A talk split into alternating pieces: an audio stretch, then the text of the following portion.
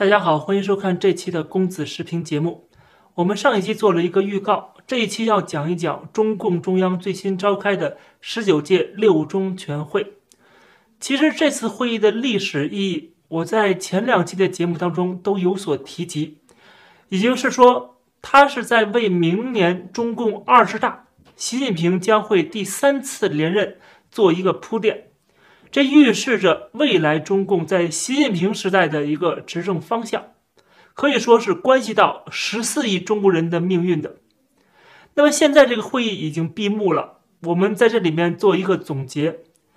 这次会议上面通过的第三次的历史决议的内容还没有公开，但是我们从官方媒体所发布的八千字的公报当中，以及新闻发布会上官方做出的解答。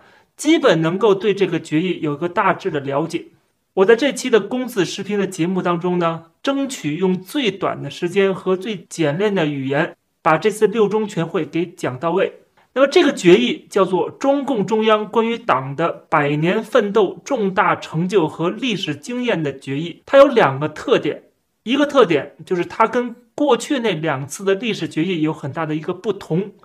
这一次，他并没有否定过去的路线方针或者政策，也就是说，习近平虽然在政策上面已经开始左倾了啊，按照中国的这种政治光谱，他已经开始左倾了，跟这个改革开放的精神背道而驰了，但是他在理论框架之内，并没有完全否定改革开放。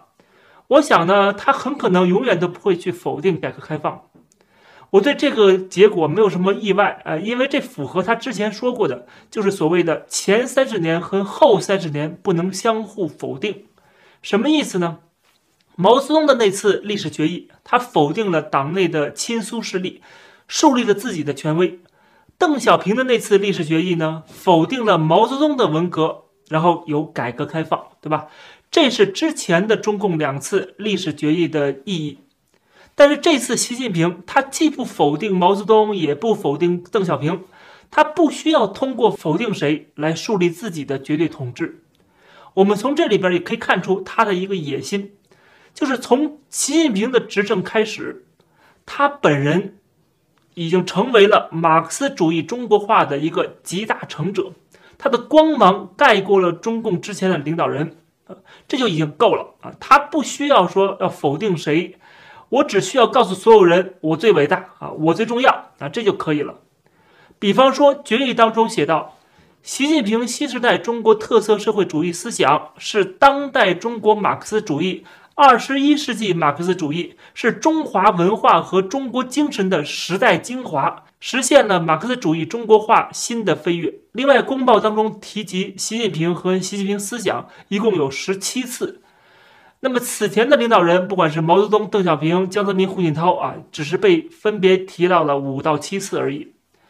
在这次新闻发布会上呢，中宣部的副部长王晓辉他说：“实践证明，党确立习近平同志党中央的核心、全党的核心地位，确立习近平新时代中国特色社会主义思想的指导地位。”反映了全党全军全国各族人民共同的心愿，是新时代党和国家事业发展，为推进中华民族伟大复兴历史进程具有决定性的意义。当然，这段话也同样出现在公报里边。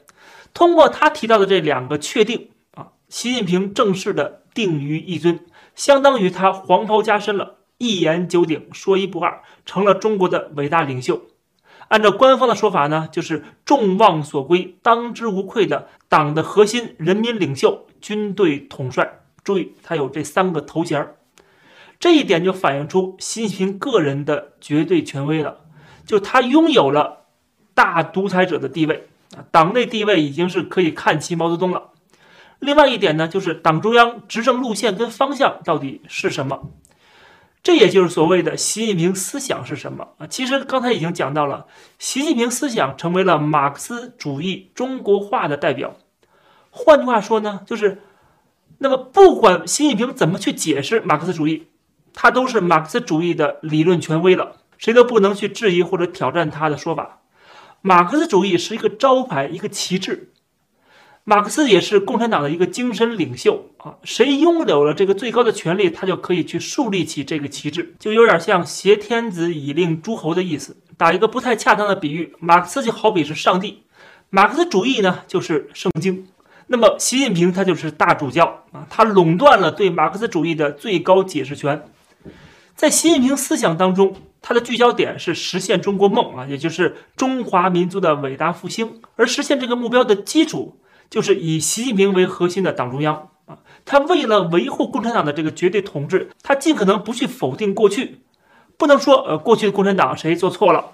习近平思想的精髓就是把共产党从建立开始一直到今天，把无数次的转折、内斗、自我否定啊，全都串成一条线。他试图去编织出一个逻辑链条来，用他的话说，就叫做从站起来、富起来到强起来的伟大飞跃。毛泽东时代是站起来，邓小平时代是富起来，习近平时代是强起来。这么一说，那共产党不就是一直都是伟大、光荣、正确了吗？对吧？这就是所谓的习近平思想的一个理论创新了啊！他可以把完全对立的方向或者互相矛盾的政策。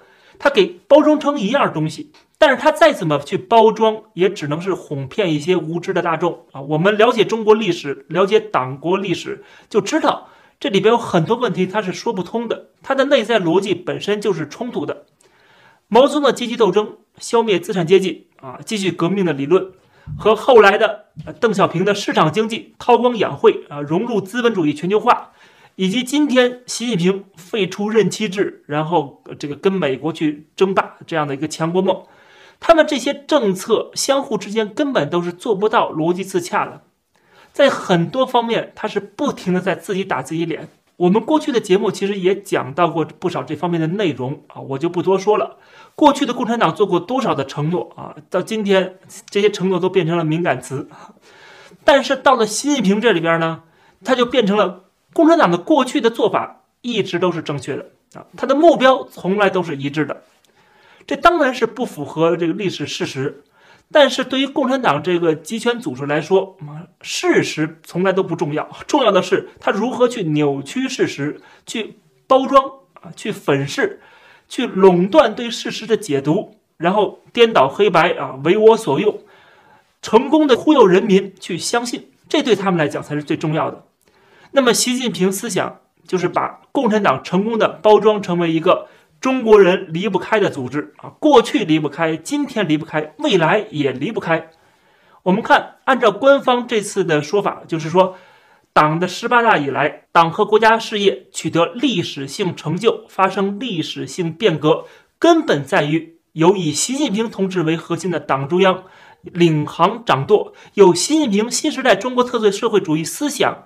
指引航向，这就是两个确立，对吧？一个是习核心，一个是习思想，一个是实际的权利，一个是理论。他说这两点关乎党和国家的前途命运，党和人民事业成败的根本性问题。这意思就是说，党和国家的前途命运，它就维系在习近平一个人的身上了。而且呢，你要不要实现民族复兴啊？要不要实现中国梦啊？要的话，那你就需要共产党。那么更进一步，你需要共产党的话，那你就需要习核心和习思想了。换句话说，中国共产党、习核心、习思想啊，这三样东西，嘣啊，三位一体。中国必须有共产党啊，有共产党就必须有习核心、习思想啊。你否定其中任何一项。就会被看作是对其他几项的否定，因为它已经变成了一个整体啊。就是说，你反习思想，那你就是反习核心，那你就是反党中央，那你就是反全中国。更简单的说，你反习就是反共，反共就是反华。所以说，你反习就是反华，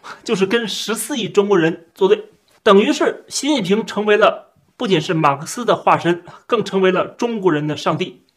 这个理论构建就完成了。那这个时候我就请问了。那明年二十大，习近平连任，他会不会有问题呢？答案当然是不言而喻了，对吧？按照这次六中全会的精神，要是习近平在明年二十大不连任的话，那么就没有了习核心跟习思想了，那共产党还有什么希望啊？对吧？我们中国还不完蛋了？所以这就是这次六中全会尝试要告诉我们的，就是说。把习近平抬高到一个无人可以撼动的地位，共产党的未来要靠他跟他的思想，中国人的未来也要靠他跟他的思想。东方红，太阳升，习近平成了中国人民的大救星。这期关于中共六中全会的解读啊，就跟大家先聊到这儿。喜欢公子视频节目的话，欢迎订阅这个频道。我们下期节目再见。